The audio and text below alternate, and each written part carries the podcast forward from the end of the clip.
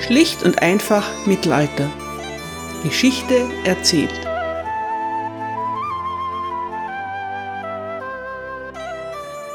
Hallo meine Lieben und herzlich willkommen zu Teil 1 England im Hochmittelalter, Folge 20. Der König, ein Sohn von William dem Eroberer, ist tot. Der neue König ist der Enkel von William dem Eroberer. Soweit, so ordnungsgemäß. Das finden auch die englischen Barone, denn sie haben ihn ja gewählt. Dass sie eigentlich jemandem anderen einen Eid geschworen haben, scheinen sie vergessen zu haben. Einer Frau, die England kaum kennt und die mit einem französischen Grafen verheiratet ist, den niemand leiden kann. Den Mann, den sie nun gewählt haben, kennen und schätzen sie seit vielen Jahren. Sie sind sehr zufrieden mit ihrem neuen König. Die gute Ordnung der letzten Jahrzehnte bleibt aufrecht. Aber das ist ein Irrtum. Und so nimmt das Unheil seinen Lauf. Heute geht es um Anarchy in the UK. Die 18 Jahre zwischen 1135 und 1153 werden in der englischen Geschichte als die Anarchy bezeichnet. Allerdings erst seit der Zeit von Königin Victoria. Es gibt viel Kritik an dieser Bezeichnung. Es herrscht nicht ständig Bürgerkrieg, aber es gibt blutige Auseinandersetzungen und wechselnde Machtverhältnisse. Das führt zu einer Lähmung der lokalen Kontrollmechanismen. Ohne funktionierende Justiz gilt das Recht des Stärkeren. Die Bevölkerung leidet enorm. Die angelsächsische Chronik bemerkt über diese Jahre, in der Zeit war alles Zwietracht und Böses und Raub. Insofern scheint der Ausdruck Anarchie nicht ganz falsch. Aber Anarchy in the UK ich weiß, ich weiß. Das United Kingdom existiert noch nicht. Oder vielleicht doch. Es sind nur andere Gebiete, die die englischen Könige des 12. Jahrhunderts unter ihrer Herrschaft vereinen. England, die Normandie und Teile von Wales. Wenn alles so läuft, wie Henry I. es geplant hat, dann kommen jetzt auch noch Maine und Anjou dazu. Henry hat seine Tochter Mathilda zu seiner Nachfolgerin bestimmt. Auf Henrys Wunsch hin haben die Barone einen Eid geleistet und Mathilda als Thronfolgerin anerkannt. In den folgenden Jahren lässt sich der König diesen Eid sogar noch mehrmals bestätigen. Aber jetzt ist Henry tot und ein toter König ist einfach viel weniger furchteinflößend als ein lebendiger. Daher reevaluieren die englischen Edelleute ihre Entscheidung. Mathilda ist in Deutschland aufgewachsen. Im Alter von acht Jahren verlässt sie England, um Kaiser Heinrich V. zu heiraten. Heinrich ist 16 Jahre älter als Mathilda. Er kümmert sich gut um seine kleine Braut. Mathilda ist hochgebildet und spricht mindestens drei Sprachen. Bereits im Alter von 16 Jahren übernimmt sie in Abwesenheit ihres Mannes die Regentschaft in Italien. Nur zwei Dinge laufen nicht nach Plan. Erstens, Heinrich und Mathilda haben keine Kinder miteinander. Zweitens, Mathilda wird nicht vom Papst gekrönt, da sich Heinrich mit dem Papst überworfen hat. Sie selbst bezeichnet sich trotzdem als Kaiserin. Das ist ganz in Ordnung, solange Heinrich am Leben ist. Danach scheint es doch ein wenig fragwürdig. Als Heinrich V. stirbt, ist Mathilda erst 23 Jahre alt. Viel zu jung, um sich zum Beispiel in ein Kloster zurückzuziehen. Außerdem wird sie in England gebraucht.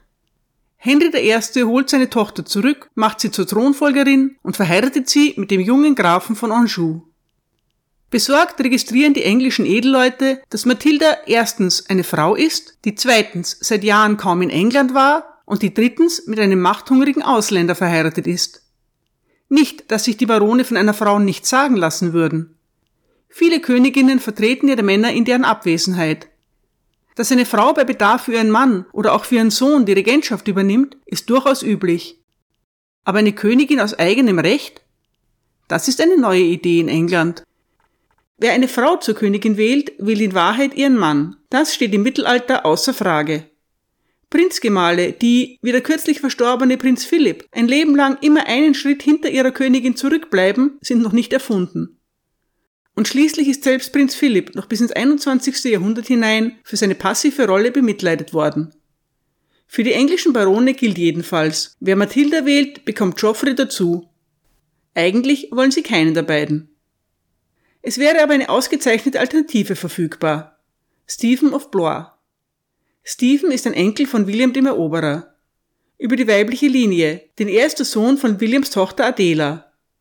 Stephen hat viele Jahre in England gelebt und einen guten Ruf. Mit seinen Ländereien im Südosten von England und als Graf von Boulogne kontrolliert er die wichtigste Handelsroute nach London. Sein jüngerer Bruder ist der Bischof von Winchester und ein sehr bedeutender, schwerreicher Mann. Und wäre das nicht schon genug, ist Stephen auch noch als gutmütiger, umgänglicher Kerl bekannt. Als er sich dazu entschließt, sich als König zur Verfügung zu stellen, ist die allgemeine Erleichterung groß. Stephen of Blois nimmt sich seine beiden königlichen Onkel William Rufus und Henry I. zum Vorbild. Er schafft Tatsachen. Als König Henry I. stirbt, ist Stephen gerade in Boulogne, der Grafschaft seiner Frau Mathilda. Ja genau, Stephens Frau heißt auch Mathilda. Sie wird in weiterer Folge auch noch eine wichtige Rolle spielen. Um Verwechslungen zu vermeiden, werde ich sie daher immer Mathilda of Boulogne nennen. Ich fasse die Verwandtschaftsverhältnisse noch einmal zusammen. Unsere heutigen Protagonisten sind Kaiserin Mathilda, die Tochter von Henry I. und Edith von Schottland. Sie ist mit Geoffrey, dem Grafen von Anjou, verheiratet. Da sie sich selbst bis an ihr Lebensende als Kaiserin bezeichnet, bleibe auch ich dabei. Ihre Widersacher im Streit um den Thron sind ihr Cousin und ihre Cousine. Und das kommt so. Stephen of Blois ist der Sohn des gleichnamigen Kreuzfahrers und seiner Frau Adela. Adela ist eine Schwester von Henry I. Daher ist Stephen Kaiserin Mathildas Cousin. Beide sind Enkelkinder von William dem Eroberer. Mathilda von Boulogne ist Stephens Frau. Sie ist die Tochter von Eustache of Boulogne und Maria von Schottland. Maria von Schottland ist die Schwester von Edith von Schottland. Mathilda of Boulogne ist also Kaiserin Mathildas Cousine. Beide sind Ururenkelinnen von Edmund Ironside. Der wichtigste Unterstützer der Kaiserin Mathilda ist ihr Halbbruder Robert of Gloucester. Robert of Gloucester ist einer der vielen unehelichen Söhne von Henry I. Er ist ein wohlhabender und tüchtiger Mann. Warum kann er eigentlich nicht englischer König werden? William der Eroberer war doch auch ein unehelicher Sohn. Ganz einfach, die Zeiten haben sich geändert. Die Kirche würde ihn nicht akzeptieren und die Macht der Kirche ist einfach zu groß. Und dann gibt es da noch Bischof Henry of Blois. Henry ist der jüngste Bruder von Stephen. Er ist Bischof von Winchester, stinkreich und wechselt ständig die Seiten. Alles unklar? dachte ich mir.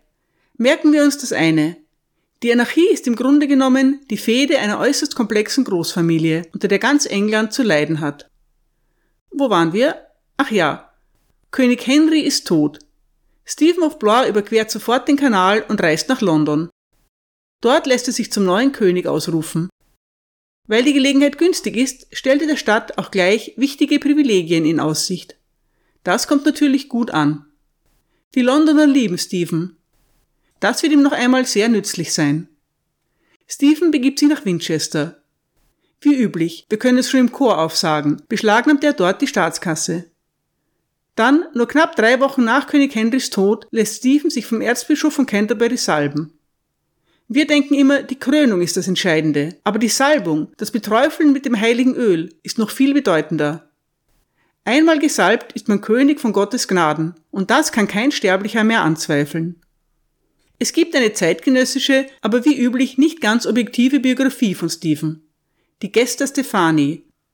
Darin heißt es, die Männer von Rang und Erfahrung versammelten sich, um für das Wohlergehen des Landes zu sorgen. Sie beschlossen einstimmig, ihn zum König zu wählen. Denn sie sagten, dass das Reich in höchster Gefahr ist, wenn die Quelle von Ordnung und Recht versagt. Daher war es von äußerster Wichtigkeit, sofort einen König zu wählen.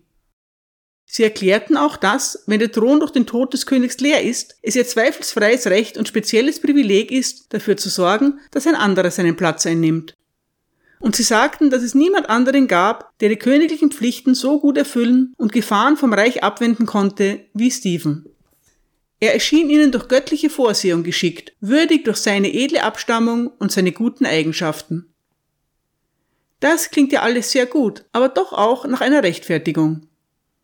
Erfolgreich zum König geweiht, versichert sich Stephen der Loyalität der Barone diesseits und jenseits des Kanals. Er erhält viel Zustimmung. Wäre Stephen aus dem gleichen Holz geschnitzt wie sein Onkel Henry, dann wäre der Thron nun gesichert. Aber der neue König ist politisch nicht so geschickt wie sein Vorgänger. Es fehlt ihm Henrys rücksichtslose Entschlossenheit und dessen Gespür im Umgang mit den Magnaten. Persönlich scheint er ein umgänglicher Mensch zu sein. William of Malmesbury erzählt von ihm, Zitat, durch seine Gutmütigkeit und die Art, wie er selbst mit den geringsten Männern zusammensaß, aß und scherzte, verdient er sich eine Zuneigung, die man sich kaum vorstellen kann. Zitat Ende. Das klingt gut, keine Frage. Aber Freundlichkeit und Gutmütigkeit sind nicht die Eigenschaften, die einen erfolgreichen König ausmachen. Der schottische König David I. nutzt die Gelegenheit und marschiert in England ein. Auf die Gefahr hin, euch völlig zu verwirren. Auch er gehört zur Familie. David I. ist der Onkel der beiden Mathildas, sowohl der der Kaiserin als auch der von Stephens Ehefrau. Er steht im Lager der Kaiserin, aber nur, solange es ihm nützlich erscheint. Der schottische König verdankt seinem Schwager, dem verstorbenen König Henry, sehr viel. Unter anderem eine lukrative Ehe, die ihn zum Earl of Huntington macht. Und genau dieses Earldom of Huntington sieht er nun in Gefahr. Bereits im Januar, keinen Monat nach Stephens Krönung, hat David fünf Burgen erobert, unter ihnen Carlisle und Newcastle. König Stephen eilt mit seinen Truppen nach Norden. Es kommt aber zu keiner Schlacht, sondern zu einem Friedensvertrag. Das verhindert Blutvergießen bringt aber kein Ende des Konflikts. Die nächsten Jahre lang marschiert König David immer wieder in England ein und terrorisiert die Grenzgebiete. Stephen ruft Robert of Gloucester, den mächtigsten Baron des Landes, an seinen Hof. Robert lässt sich ein wenig bitten, aber schließlich erscheint er und erkennt Stephen als König an. William of Malmesbury schreibt, im selben Jahr nach Ostern kam Robert, der Earl of Gloucester, vor dem Stephen alle Ehrfurcht hatte, nach England. Während er noch in der Normandie lebte, hatte er sich ernsthaft überlegt, für welches Verhalten er sich in der gegenwärtigen Lage entscheiden sollte. Wenn er Stephen untertan würde, schien dies im Gegensatz zu dem Eid zu stehen, den er seiner Schwester geschworen hatte. Wenn er sich ihm widersetzte, sah er, dass er weder ihr noch seinen Neffen nützen konnte. Soweit William of Malmesbury. Robert of Gloucester gilt als Gefolgsmann seiner Schwester, Kaiserin Mathilda, aber anfänglich hält er sich bedeckt. Er unterstützt Stephen, weil es die Situation erfordert. Er will seine wertvollen Ländereien nicht unüberlegt gefährden. Der neue König sitzt fest im Sattel und Robert ist kein Dummkopf, aber große Sympathie kommt zwischen den beiden Männern nicht auf. Sie trauen einander nicht über den Weg. Stephens Herrschaft lässt sich nicht schlecht an. Da und dort kommt es in England zu Problemen, aber der neue König bekommt sie alle rasch unter Kontrolle. Etwas schwieriger ist die Lage in der Normandie. Geoffrey of Anjou marschiert immer wieder über die Grenze. Es geht um einige Burgen, die zu Mathildas Mitgift gehören sollten und die König Henry nie übergeben hat. Nach dem Tod von Henry I. sichert sich Geoffrey die umstrittenen Burgen und sorgt für deren starke Befestigung. Von dort aus startet er immer wieder neue Versuche, die Normandie zu erobern. In Summe aber ist die Lage halbwegs stabil. Das ändert sich nun, denn Robert wechselt die Seiten. Die Chronisten geben unterschiedliche Gründe für Roberts endgültigen Bruch mit Stephen an. Einmal heißt es, dass ein Anschlag auf ihn verübt wird, als dessen Drahtzieher er den König vermutet. An anderer Stelle wird erklärt, dass Robert das Gewissen plagt, wegen des Eides, den er König Henry geschworen und mit der Anerkennung Stephens gebrochen hat. Wieder andere meinen, dass er sich nur verstellt und eine gute Gelegenheit abgewartet hat. Vielleicht gibt es auch einen anderen Grund, der nicht überliefert ist. Fest steht, der Earl of Gloucester läuft nun offiziell zu seiner Halbschwester Mathilda über. Laut William of Malmesbury schickte Stephen eine sogenannte Diffidatio, eine Art schriftlichen Fehdehandschuh. Zitat er schickte Vertreter und gab die Freundschaft mit dem König in traditioneller Weise auf, widerrief auch seinen Lehenseid und begründete das damit, dass sein Handeln gerecht sei, weil der König sowohl den Thron widerrechtlich beansprucht als auch seinen Eid missachtet, um nicht zu sagen verraten habe. Zitat Ende. Mathilda hat einen wichtigen Verbündeten gewonnen, aber hat sie bisher überhaupt irgendetwas unternommen, um den Thron zu erobern? In England hat sie sich jedenfalls noch nicht blicken lassen. Zur Zeit von Stephens Machtübernahme sitzt Kaiserin Mathilda schwanger in Anjou und weiß nicht, wie ihr geschieht. Ihr Mann Geoffrey kann, wie bereits erwähnt, einige Erfolge in der Normandie für sich verbuchen. Er zeigt aber keine Ambitionen auf eine Eroberung Englands. Mathilda selbst hat nur eine kleine normannische Streitmacht. Diese ist viel zu schwach, um an eine Invasion zu denken. Mit ihrem Bruder Robert of Gloucester an ihrer Seite sieht die Sache aber plötzlich ganz anders aus. Die Kaiserin reist nach England. Zunächst besucht sie ganz friedlich die Königinwitwe Adelisa in Arundel. Adelisa ist in ihrem Alter und die beiden Frauen haben sich immer gut verstanden. Aber als Stephen sich anschickt, Arundel zu belagern, flieht Matilda mit ihrem Bruder Robert nach Bristol. Dort errichten die beiden ihr Hauptquartier und etablieren eine Art Gegenhof. Bald versammelt sich eine Anzahl unzufriedener Barone um sie. Einige von ihnen starten Angriffe auf royalistische Hochburgen in ganz England. Dadurch gewinnt Mathilda an Stärke und Selbstvertrauen, aber die Kaiserin ist bei weitem nicht mächtig genug, um Stephen vollständig zu besiegen. Sowohl Stephen als auch Mathilda behaupten, der rechtmäßige König bzw. die rechtmäßige Königin von England zu sein. Aber niemand erringt einen entscheidenden Vorteil. Im Februar 1141 kommt es zu einer Wende. König Stephen belagert die Burg von Lincoln. Robert of Gloucester sieht seine Chance, marschiert nach Lincoln und greift die königliche Armee an. In der darauffolgenden Schlacht werden Stephens Truppen in die Flucht geschlagen. Seine Barone fliehen und raten dem König dasselbe zu tun. Aber Stephen will ihnen beweisen, dass er ein tapferer Ritter ist, und ein tapferer Ritter gibt niemals auf. Als er sein Schwert verliert, kämpft er mit einer Streitaxt weiter. Beeindruckend. Leider auch ein wenig dumm. So wild er auch seine Axt schwingt, die Schlacht ist verloren. Nun ist es aber eine große Sünde, einen König zu töten, auch wenn er sich einfach nicht ergeben will. Schließlich schleicht sich einer von Roberts Männern von hinten an Stephen heran und schlägt ihn mit einem Stein bewusstlos. Der König wird weggetragen, verarztet und in allen Ehren gefangen genommen. Die Bürger von Lincoln haben Stephen unterstützt. Sie werden nicht verarztet, sondern abgeschlachtet. Alles ganz normal. Ist das Mathildas großer Moment? Wird sie nun endlich Königin von England? Das Problem ist, der gesalbte König ist zwar gefangen, aber immer noch am Leben, und für die Absetzung eines Monarchen gibt es kein Prozedere. Mathilda begibt sich zunächst einmal nach Winchester, wo er ausgerechnet Stephens Bruder Henry den Staatsschatz übergibt. Bischof Henry hat sich schon vor einiger Zeit mit seinem Bruder überworfen, nachdem dieser die Ländereien einiger mächtiger Kirchenmänner beschlagnahmt hatte nun erweist er sich als situationselastisch und schlägt sich auf die Seite der Kaiserin. Mathilda darf in einer feierlichen Prozession in die Kathedrale von Winchester einziehen und sich dabei wahrhaft königlich fühlen. Mit der Kirche auf ihrer Seite bleibt ihr nur noch die Krönung und sie hätte ihr Ziel erreicht. Also auf nach London. Die Kaiserin richtet ihren Hof in Westminster ein, außerhalb der Stadtmauern. Hektische Verhandlungstätigkeit setzt ein, wie kann Stephen dazu bewogen werden, auf den Thron zu verzichten? Vielleicht, wenn sein Sohn dafür seine Ländereien übernehmen darf? Irgendetwas wird man ihm schon zugestehen müssen. Und was ist mit Stephens treuen Gefolgsleuten? Welche Möglichkeit werden sie haben, um sich zu rehabilitieren? Mathilda, ihr großes Ziel unmittelbar vor Augen, erweist sich als lausige Diplomatin. Stur lehnt sie alle Vorschläge ab. Sie ist zu keinerlei Kompromissen bereit. Zum Dank dafür, dass London sie in allen Ehren empfangen hat, brummt sie der Stadt gleich einmal eine hohe Sondersteuer auf. Als London nicht allen ihren Forderungen nachkommt, droht sie damit, die Stadt zu verwüsten und in eine Behausung für Igel zu verwandeln. Außerdem kündigt sie an, die Privilegien zu widerrufen, die Stephen der Stadt gewährt hat. Die Londoner sind empört.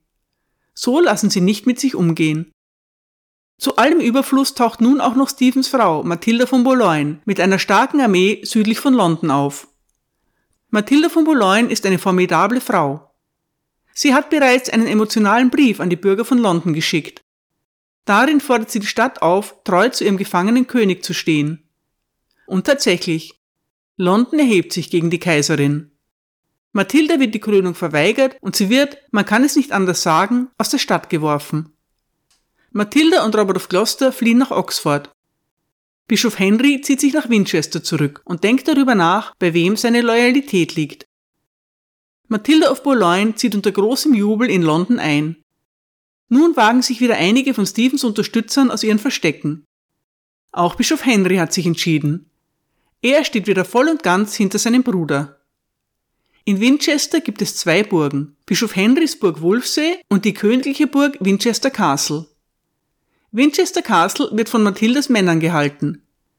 Diese werden nun von Henry verjagt. Die Kaiserin und Robert of Gloucester können sich nicht erlauben, die wichtige Stadt zu verlieren. Sie führen ihre Truppen nach Winchester und holen sich die Burg zurück. Der Bischof wartet nicht auf seine Gefangennahme.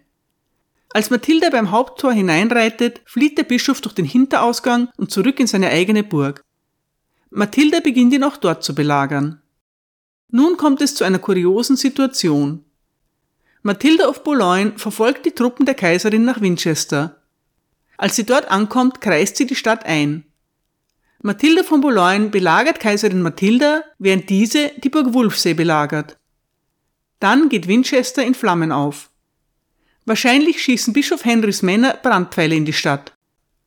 Mathildas Lage wird immer aussichtsloser. Schließlich startet Robert of Gloucester eine Scheinattacke, die es seiner Schwester ermöglicht, aus der Stadt zu entkommen. Wie ein Mann, das heißt nicht im Damensattel, reitet Mathilda in höchster Eile davon. Sie entkommt. Völlig erschöpft erreicht sie zwei Tage später Gloucester. Dort ist sie in Sicherheit. Für Robert of Gloucester gibt es kein Entkommen aus der belagerten Stadt. Seine Truppen werden aufgerieben und er selbst in allen Ehren gefangen genommen. Winchester selbst wird von den siegreichen Royalisten geplündert. Alles ganz normal. Mathilda ist zwar in Sicherheit, aber es bleibt ihr nichts anderes übrig, als einem Austausch zuzustimmen. Ihr Bruder Robert gegen ihren Cousin Stephen. Alles verläuft reibungslos. Für den Bürgerkrieg bedeutet das alles auf Anfang. Danke für eure Aufmerksamkeit.